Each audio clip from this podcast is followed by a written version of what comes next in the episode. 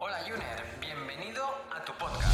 Si eres una persona que está de acuerdo en que la salud es importante, está interesada en aplicar cambios para mejorar y además apuesta porque este sea el momento, estás en el lugar adecuado.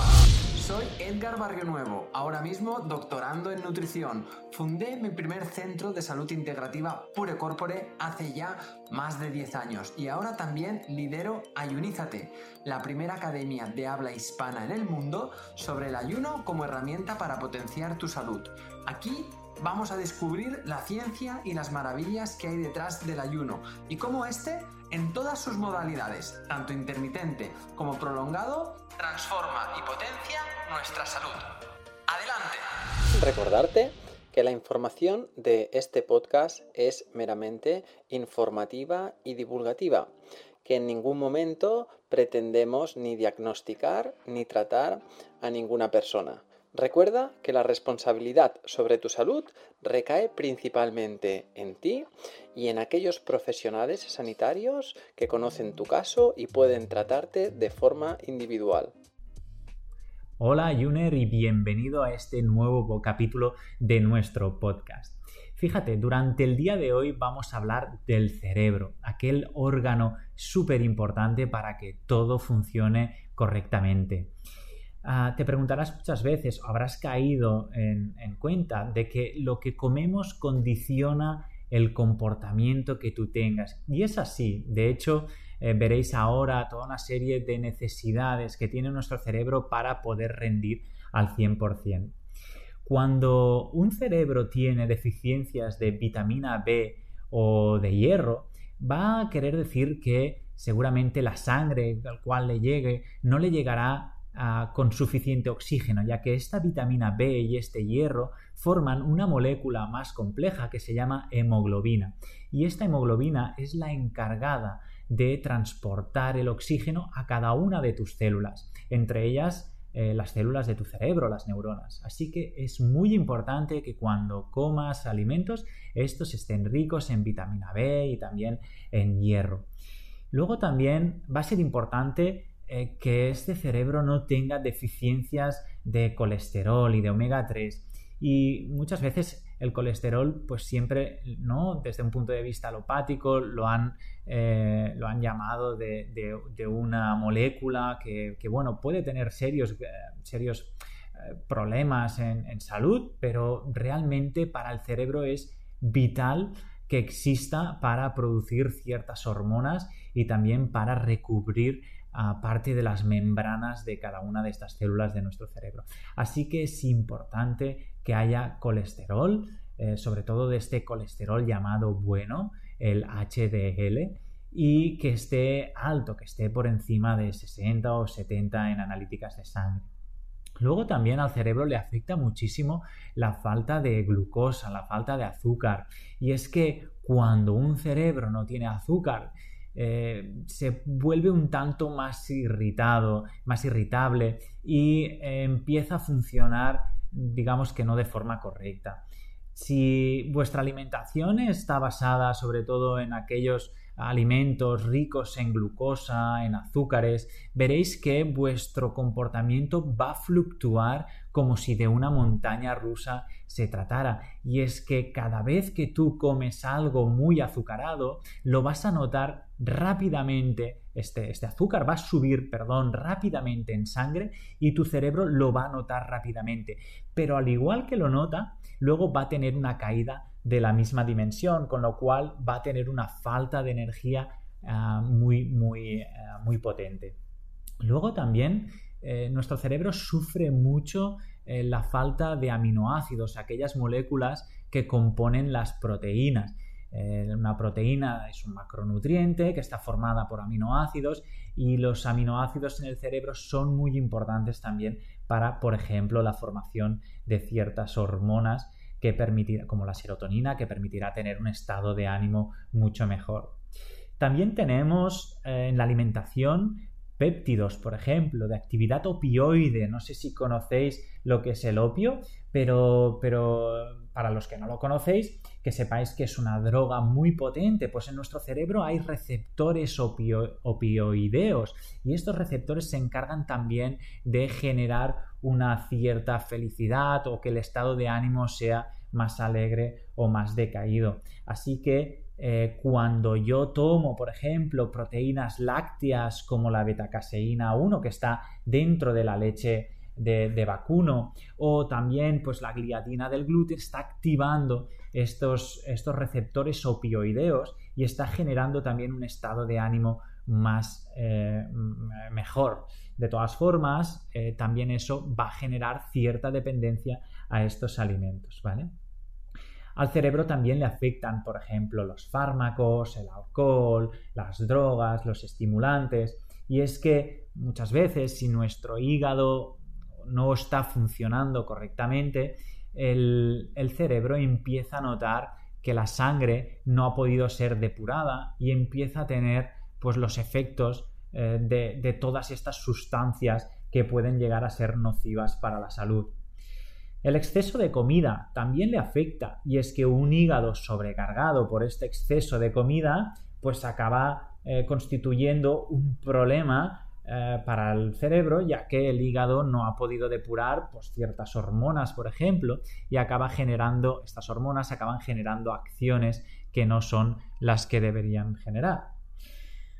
¿Qué más? sustancias también producidas por la, por la microbiota intestinal, se está viendo cómo esas sustancias generadas en tu sistema digestivo eh, tienen acción directa sobre tu sistema nervioso central o sobre tu cerebro. Y prueba de ello es cómo las células interocromafines o las células llamadas también de Kuczynski que se encuentran en tu intestino acaban generando mediante la mediante el trabajo combinado con tus bacterias intestinales, serotonina o también dopamina. Y luego estas hormonas viajan a través de la sangre, a través unidas a las plaquetas de, tus, de, tu, de tu sangre, hacia el cerebro y atravesan una barrera, una barrera que en principio separa, digamos, el cerebro del resto del sistema nervioso central para intentar que no haya microorganismos que puedan eh, colapsar o puedan dañar tus neuronas y tu tejido cerebral. Con lo cual, estas plaquetas que viajan con la serotonina y con la dopamina pueden atravesar esa barrera hematoencefálica y ah, predisponerse como neurotransmisor para acabar haciendo sus funciones más importantes. Fijaros la de cosas que existen y que son necesarias y que funcionen bien para que tu cerebro pueda llegar a pensar adecuadamente, a tener eh, el máximo de energía y no crear saturación. ¿eh? Por otro lado, ahora hemos hablado de que lo que comes es importante y condiciona plenamente tu comportamiento. Pero también debes tener en cuenta cómo el comportamiento que tú tengas también condiciona lo que comes, ¿verdad? Porque si, por ejemplo, estás estresado, te apetece igual eh, una copa de vino que una verdura al vapor, o si tienes ansiedad, o tienes falta, falta de autoestima, o tienes también eh, o tienes sedentarismo, o tienes soledad, sociabilidad. Son aspectos ¿sí? que entran dentro de tu comportamiento que seguramente acaben condicionando aquello que eh, acabas comiendo, eh, más que nada porque acaban generando en ti un estado de ánimo u otro. Pues también cuando realizas un ayuno en, en todas sus versiones, este ayuno va a facilitar un comportamiento de tu sistema nervioso central mejor que aquel que está comiendo constantemente y que tiene, y que tiene todos sus sistemas sobresaturados. Por ejemplo, antes hablábamos de, del hígado, ¿no? De cómo este hígado que no puede eh, acabar de trabajar y depurar cada una de las sustancias que, que están en tu organismo, acaba generando una acción contraproducente en tu cerebro. Pues bueno, como este hígado, después de un ayuno, has sido capaz de eliminar pues ciertos eh, metales pesados debido a su, a su, trabajo depurativo también, fármacos o eh, principios activos de fármacos y eh, moléculas que pueden llegar a ser contraproducentes también de estos fármacos, o también el alcohol, las drogas, los aditivos también. Todo esto acaba condicionando en una vida, digamos, más sana de tu cerebro. ¿vale? Acuérdate también que cuando tú realizas un ayuno, el azúcar, o la lo que es, mejor dicho, la dependencia al azúcar va a condicionar muchísimo tu estado de ánimo. Cuando tú realizas el ayuno, este azúcar pasa a, no ser tan necesario. ¿Y por qué? Porque empiezan a aparecer eh, cuerpos cetónicos como principal eh, alimento o principal gasolina de tu cerebro. Así que este cuerpo cetónico alimenta tus neuronas y puedes satisfacer sus necesidades a través de las grasas y no de los azúcares, que es su principal fuente de combustible.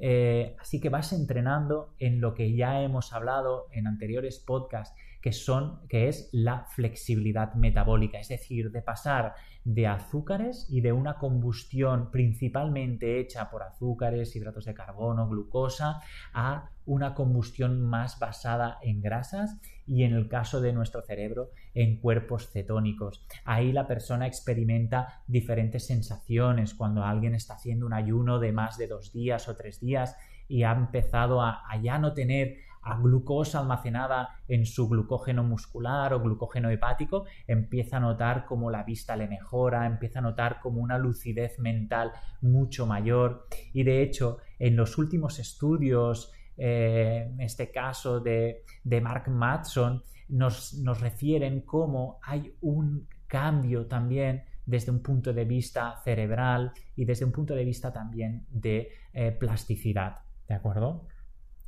Pues nada, por un lado tenemos la depuración del hígado que ayuda directamente a, que este ayuno sea, también tenga una incidencia directa sobre el sistema nervioso central, el azúcar, no ser tan dependientes del azúcar o del hidrato de carbono, generando cuerpos cetónicos y por último también facilitar la reparación intestinal va a permitir que hormonas que son muy importantes y que luego se usan como neurotransmisores en tu cerebro se puedan generar en más abundancia.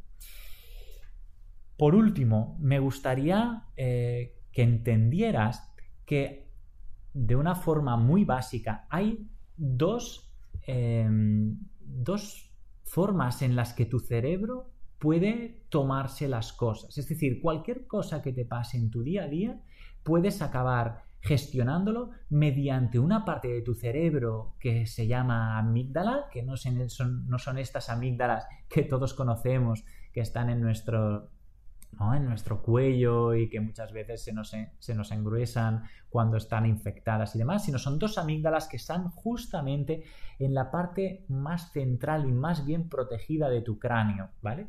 Y que veremos ahora que tiene una importancia vital. Pues por un lado puedes tomarte las cosas y eh, eh, tu día a día, tu relación con el mundo a través de, las amígdalas.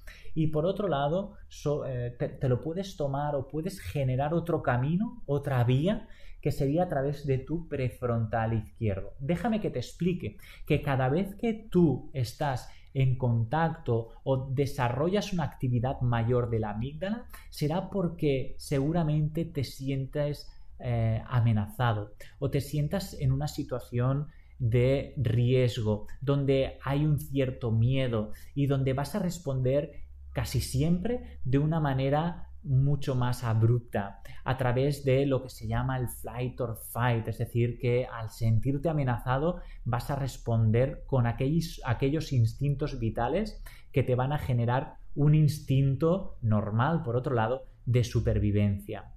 Este es una cuando acabas generando acción a través de tu amígdala pues el otro es a través de tu prefrontal izquierdo.